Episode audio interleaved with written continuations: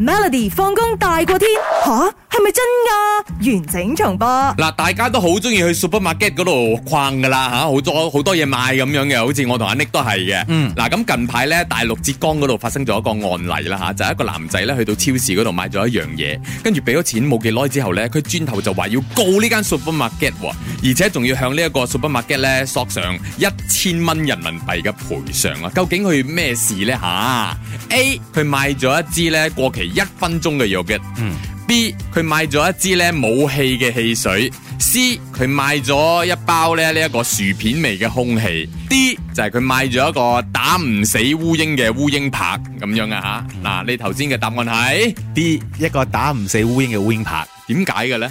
因為點解你會揀呢個咧？啱咗咧。唔 係唔係唔係唔係啊啊係咩唔係啊，唔未必㗎，未必㗎，因為 我問烏啫蠅拍，你講明係我會打死烏蠅噶嘛，但係當我打個烏蠅拍，個烏蠅仲喺度走噶喎，咁係你功夫冇電咯嘅問唔題啊係。嗯可能個電力唔夠，或者冇電，或者係咪壞咗，或者係呃我咁樣，我唔知。誒答錯咗嘅，真正嘅答案咧就係、A，佢係賣咗一個過期一分鐘嘅藥嘅。嗱，你聽翻我講先。嗱，佢就去超市度買啦，跟住誒四個九人民幣啦，嗰、個藥嘅啦嚇。俾完錢之後咧，佢諗住要飲噶啦，睇一睇嗰、個、誒上面保存限期啦，佢寫係當日啊，即係佢賣嘅當日嘅八點二十八分為止。但係快啲 check 嗰個 receipt，哎呦，八點二十九分我俾錢嘅喎、跟住轉頭翻去咧就同嗰個超市度嘈啦，跟住嘈嘈嘈嘈，個超市話：啊啊冇啊，貨你可以退啦，我哋換翻一支俾你咯，錢就冇得賠噶啦咁樣。佢話：喂，咁樣啊係你哋唔啱喎。跟住佢開始真係告上法院啊，然之後經過呢一個調解委員會嘅協調之下咧，結果雙方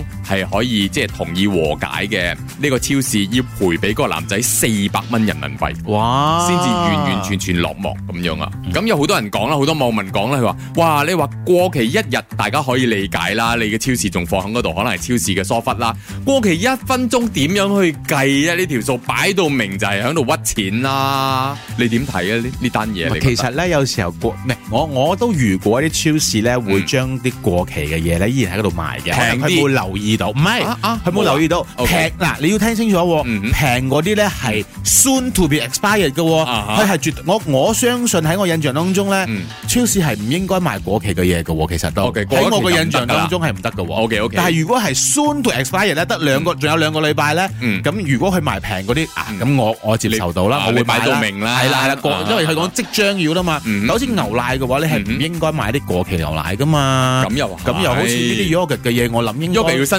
鮮嘅，yogurt 好快過期㗎，佢就算一出咧一個禮拜咁就過期㗎。係啊！你話 yogurt 呢樣嘢咧過期咧，我自己都覺得驚噶嘛。係有時候我哋買到個 yogurt 咧，佢入邊好多打限粉㗎。